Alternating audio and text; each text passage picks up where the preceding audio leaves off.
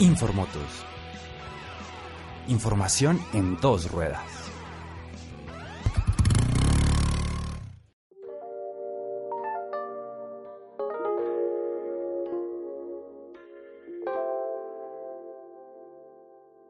Desafortunadamente, porque lo es, el tema de la accidentalidad está muchísimo más ligado a las motocicletas de lo que debería. Informotos realizó un breve sondeo a 15 motociclistas en donde se les preguntó si habían tenido accidentes en sus vehículos. Solamente uno de los participantes respondió que no, sin embargo, sí fue testigo de uno de estos. Iba para la universidad y estaba esperando que cambiara el semáforo, pero una moto que venía cruzando la Boyacá no alcanzó a frenar y vio el semáforo ya súper, súper encima. Y claro, cuando frenó en seco, se resbaló y nada, el man se cayó. Según vimos, conforme pasa el tiempo, los accidentes se hacen más frecuentes. El tema se ha convertido en algo tan común como por ejemplo ir a tanquear. De hecho, basándonos en las cifras de accidentalidad de los tres primeros trimestres del año registradas en el Observatorio Nacional de Seguridad Vial, podemos estimar que cada nueve horas una moto se ve implicada en un accidente. Y hagan cuentas, cada cuánto nos toca echar gasolina. Es alarmante la verdad. Según estas cifras y con datos de la Asociación Nacional de Movilidad Sostenible, se podría decir que en un cálculo limpio, en donde todas las motocicletas se usarán de manera equitativa, uno de cada 522 conductores habría tenido al menos un accidente este año. Y no sé, pero ¿se han puesto a pensar en cuántas motos vemos al día? ¿Cuántas no pasan a nuestro lado? Más que asustarnos o volvernos algo paranoicos, la verdadera intención aquí es, en primer lugar, que entremos todos nosotros, moteros, independientemente de para qué usemos nuestro vehículo, a analizar si estamos fallando y en qué, además de cómo podemos mejorarlo, siempre y cuando obviamente estemos dispuestos a hacerlo. Porque déjenme decirles que más o menos, más o menos, así nos perciben. Lamentablemente los motociclistas en nuestra ciudad son demasiado imprudentes, no piensan en los demás usuarios de la vía. En un primer momento es libertad, eh, velocidad, emociones, pero a la vez ese mal manejo llevado puede llevarlo a uno a pensar es en imprudencia y responsabilidad. Pero esto es porque su vehículo, su transporte al ser tan pequeño en teoría, pues hace que se puedan meter por lugares que no se debería o que un carro no se puede meter. Aunque nos cueste aceptarlo, nosotros sabemos que es así. Puede que no sea con intención, uno no sale en plan voy a pasarme todos los semáforos en rojo, pero si cometemos imprudencias o vamos muy rápido o nos creemos los únicos en la vía. Incluso en ocasiones ni nos damos cuenta. También es cierto que no somos todos, totalmente, pero seamos críticos y consecuentes, porque es que esta percepción sí que nos la hemos ganado a pulso. El primer paso es aceptarlo, eso sí. Lo siguiente, cuestionarnos qué tanto de lo que hacemos es necesario o qué pasaría si nos gastamos unos segunditos más en, no sé, poner las direccionales antes de mandarnos hacia la loca o esperar que el otro pase antes que nosotros. No todo es correr, bajémosle al afán. Pero una cosa que es muy cierta, así como no se trata únicamente de correr, tampoco se trata solo de nosotros. O en otras palabras, no todo es nuestra culpa. Son las lluvias. Pues también los mismos carros y las personas de los automóviles que muchas veces no tienen la conciencia para con los motociclistas y de pronto no logran entender que la vida del motociclista pues va a perderse mucho más fácil que la de ellos que van dentro de un vehículo. Claro, algo que sí nos diferencia del resto de conductores de vehículos motorizados es el tema de la carrocería. ¿Cuáles son nuestras latas? ¿Cuál es nuestra verdadera protección? El casco sí, pero aparte de que el uso de los otros accesorios de seguridad como las rodilleras es mínimo, no tenemos un verdadero soporte que nos proteja a la hora de un percance. Eso por más mínimo que sea el accidente, no perdona una raspada. Y sea un rasguño, raspón, morado, eh, no sé, cortadura o pues que se trate ya de una lesión más grave como las fracturas, una pérdida de extremidades o algo peor, no podemos caer en el error de pensar en que hasta ahí va todo. O sea, no es que yo me accidente y lección aprendida y mañana manejo con más experiencia y menos me va a estrellar. No, señores. En serio no. El accidente no es el final, la enseñanza o moraleja. Todo lo contrario. Tenerlo, independientemente de lo que pase, representa es el comienzo de terapias, curaciones, cirugías, o por otra parte los repuestos y arreglos para la moto. También pueden incluso haber temas legales como los papeleos, demandas o en el peor de los casos condenas.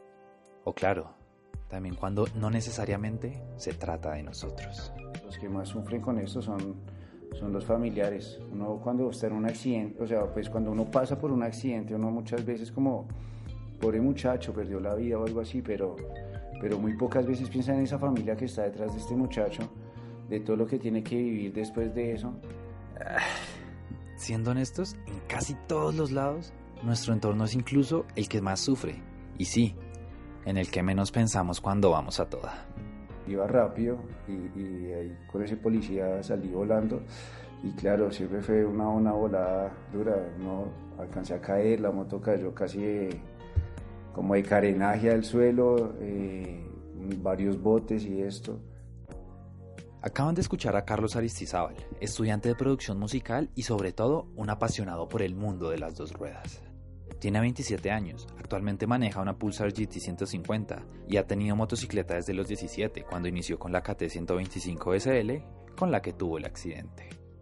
Construyeron un puente y pues yo todos los días cogía la misma ruta. Entonces cogía no el puente sino la oreja de ahí y pues esa oreja estaba normal, entonces pues uno todos los días la cogía.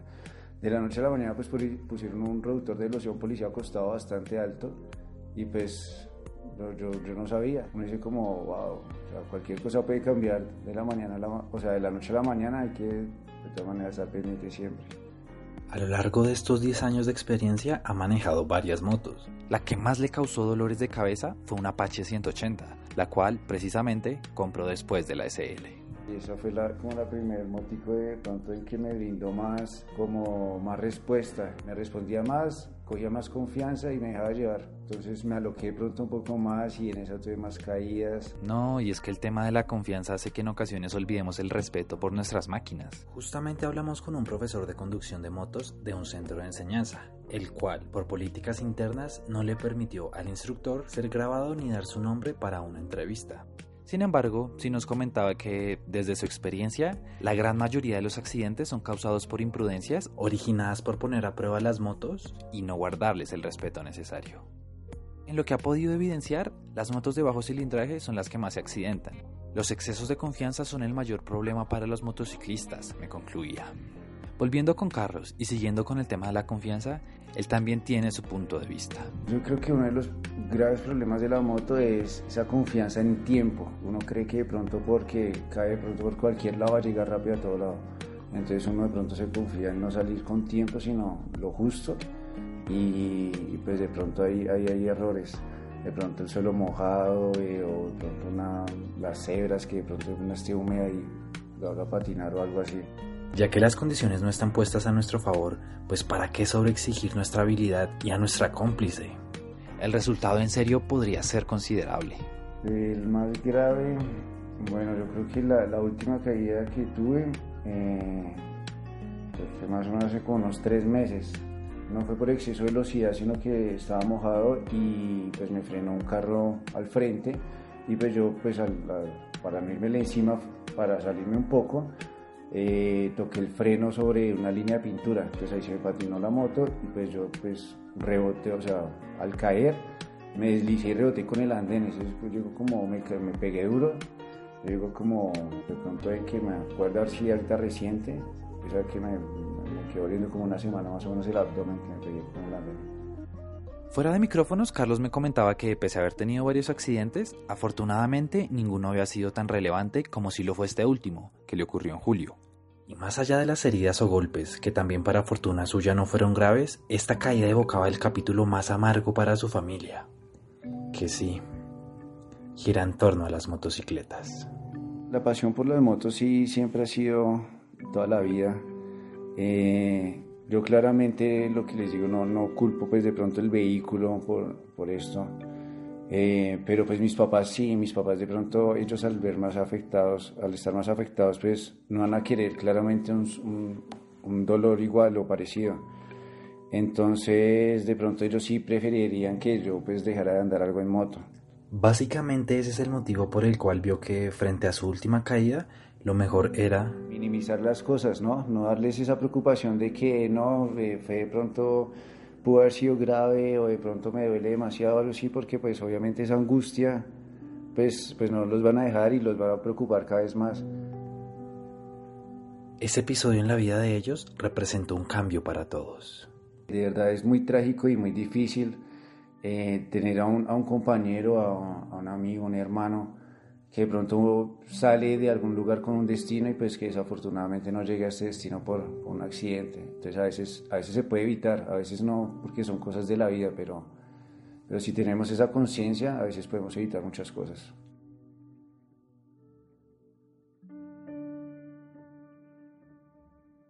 Pues mi hermano se llamaba David Aristizábal, que en paz descanse. Él llevaba más o menos un año manejando, era menor, eh, murió a los 21 años y esto fue el año pasado en, en agosto.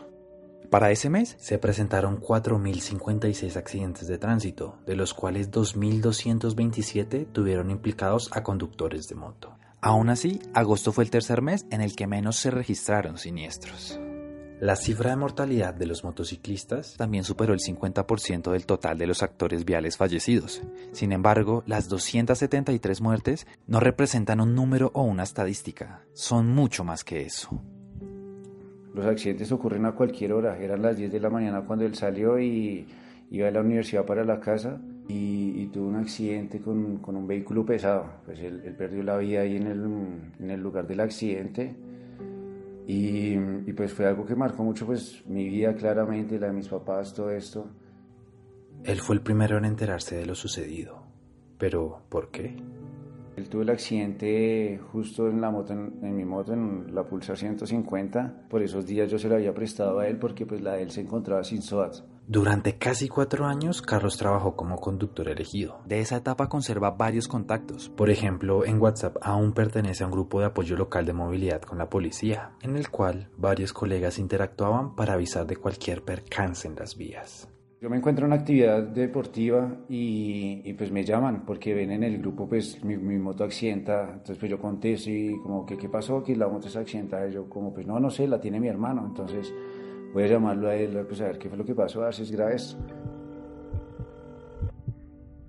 En mis caídas anteriores pues de pronto que he tenido que ir a, a alguna clínica o alguna valoración, que pues yo mismo llamo de pronto a, a mis seres queridos a notificarles, pues yo mismo era consciente yo les decía como no, pues cuando los llame otra persona o algo, o que no sea yo a decirle que tuvo un accidente, pues ahí sí de pronto preocuparse, pero pues si yo llamo y decirles que todo está bien, pues no hay lío.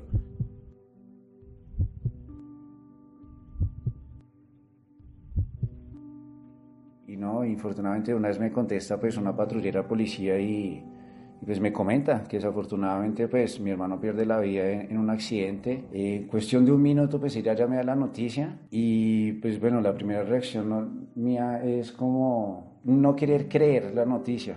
No como, bueno, listo, espere, ¿qué tengo que hacer? ¿A dónde voy? Eh, como intentar calmarse, eh, pensando pues que todo es como de pronto una broma. Mientras asimilaba lo sucedido, Carlos también entendía la responsabilidad que el destino había puesto sobre él. Le correspondía, en primer lugar, avisarle a su familia. Eso es lo, más difícil que a mí me ha tocado en la vida, tener que abrir la puerta donde está mi mamá, verla y, saber que tener que darle esa noticia de, que, de que pues, perdimos a, a su, su, bebé, el, el, menor. O sea, eso es lo más difícil que a mí me ha tocado. O sea, fue como un momento en solamente verla, ponerse a llorar, abrazarla y decirle como, mami, algo grave pasó, pero, pero pues vamos a estar unidos, todo va a estar bien.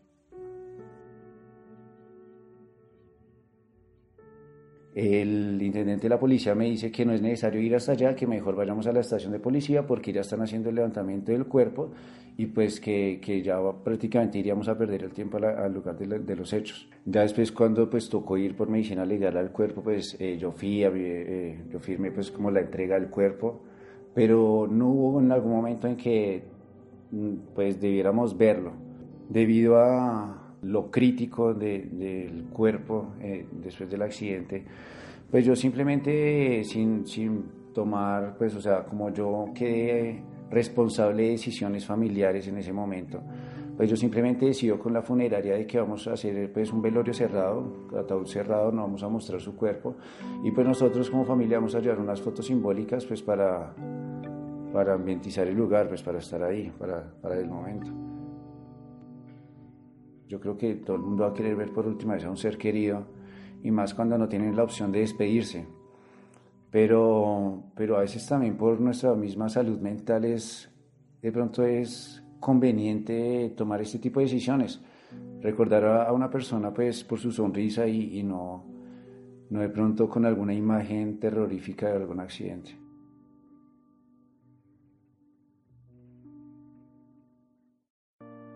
Recordar a mi hermano siempre es con una sonrisa, es una persona que, que es un ejemplo, que pues nos mantiene unidos como familia, antes, ahora. Yo tengo una hija y, y desafortunadamente cuando ocurre el accidente ella apenas tiene mm, tres meses. Entonces pues no compartió mucho con él, pero durante esos tres meses él, demostró ser ese tío ejemplar, ese buen hermano que está pendiente, todo, todo como, oiga, vea, también me gusta viajar, quiero que usted viaje, enseñe a su hija a viajar, enseñe, o sea, super ejemplos que uno de verdad dice como, como chévere, o sea, gente de verdad bonita, de la que uno se debe acordar sonriendo. David sufrió el accidente el 6 de agosto, dos días después del cumpleaños de Carlos, quien se encontraba en Chinauta y que regresó justamente la noche anterior al siniestro que apagaría el año de la familia Aristizábal Galindo. Pues pasaron serie otra vez como de tristezas y todo eso, momentos difíciles, Navidad el año pasado, pues como fechas especiales ya difíciles sin él. Pues bueno, uno ya eh, al asimilar las cosas, ya uno se va acostumbrando a su ausencia, de pronto pues a recordarlo ya sin tanto dolor y pues más alegría.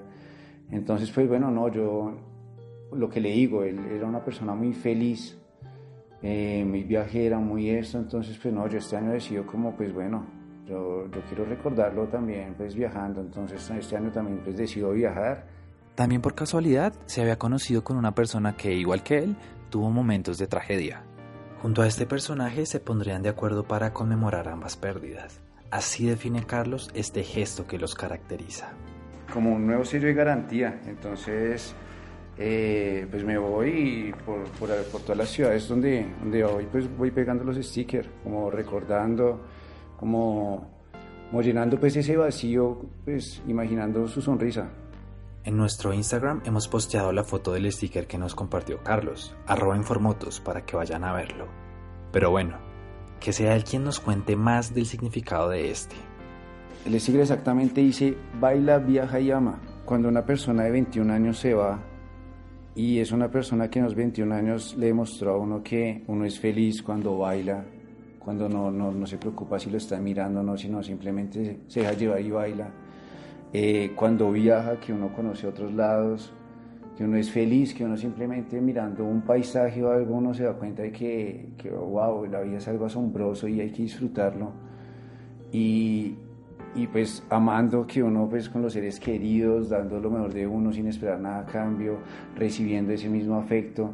O sea, uno se siente tan satisfactorio que, que cuando sea una persona de 21 años y uno ve que disfrutó la vida, uno dice, oiga, hay más gente en la vida que tiene mayor edad, o menor y que pronto por problemas, situaciones, muchísimas cosas se olvida de, lo, de, lo, hermosa que es la vida, que hay que disfrutarla, que estamos aquí pues con un sentido y, y es de ser felices, es de, de disfrutarlo.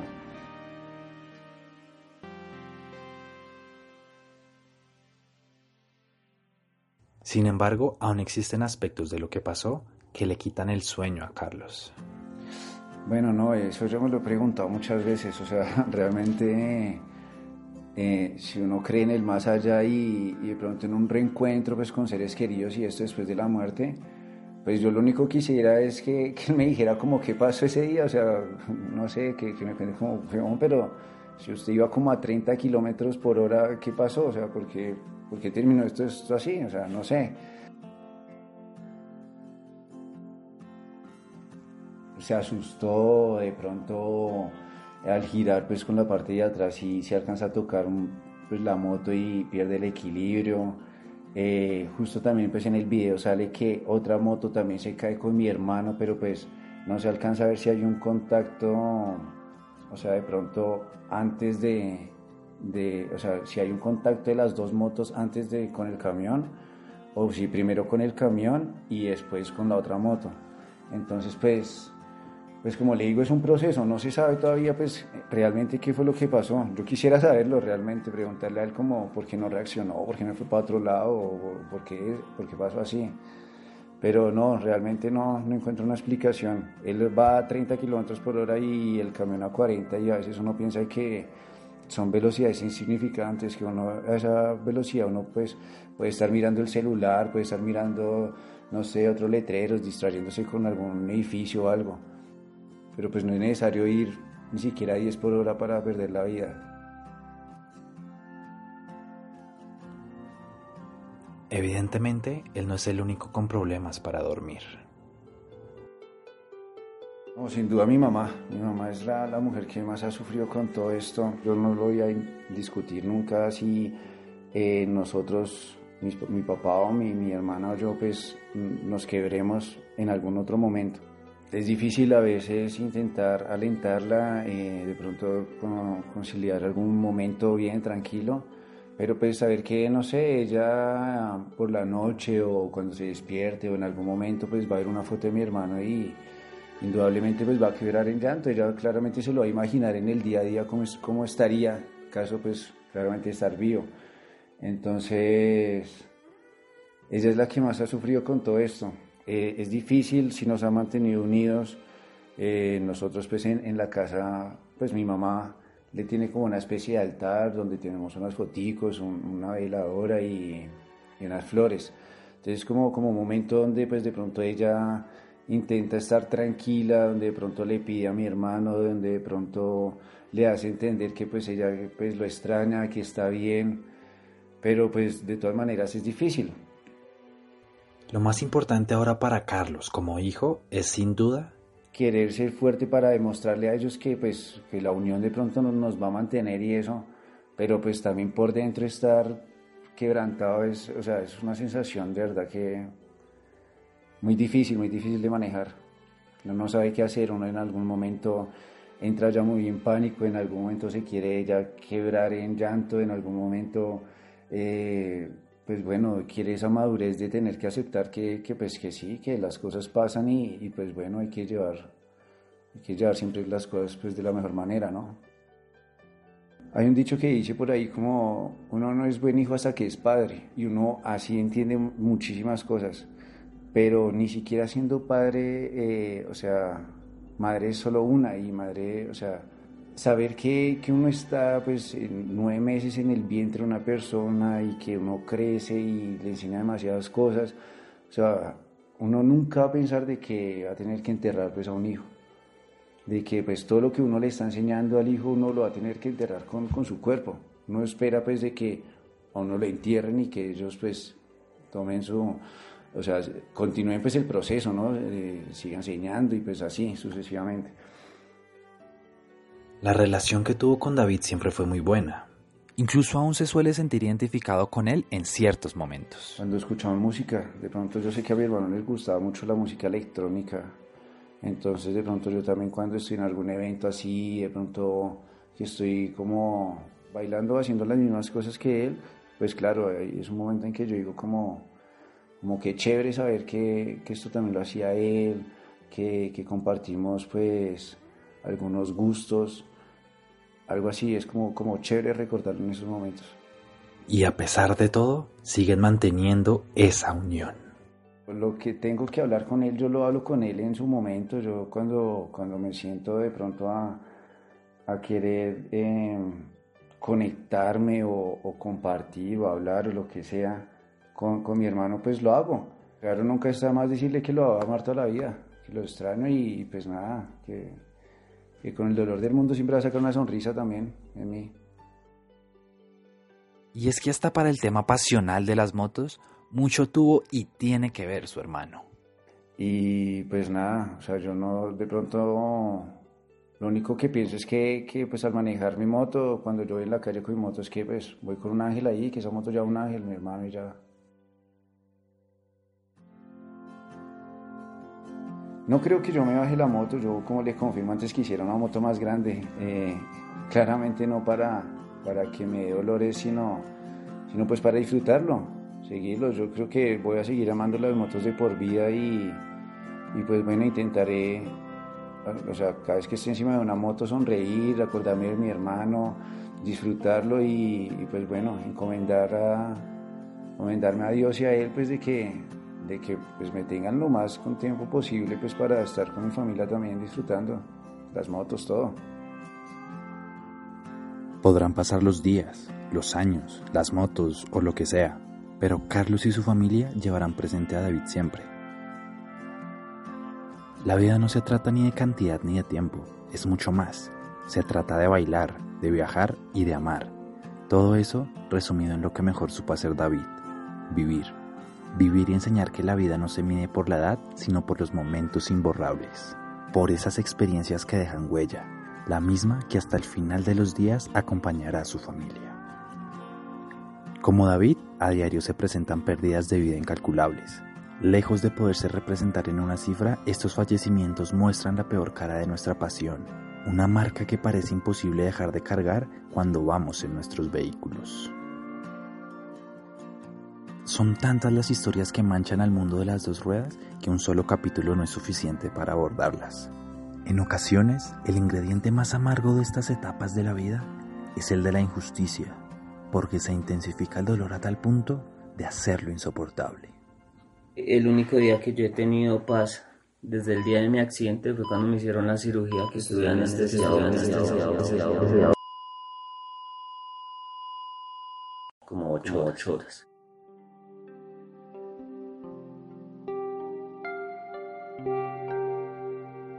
Una vez más, los acompañó en voz Sebastián Cortés. Ha sido un placer para mí. Recuerden comentarnos en redes sociales qué les ha parecido hasta el momento el especial y asimismo estén muy pendientes a la continuación. Gracias por escuchar el podcast motero que fusiona el periodismo y la pasión.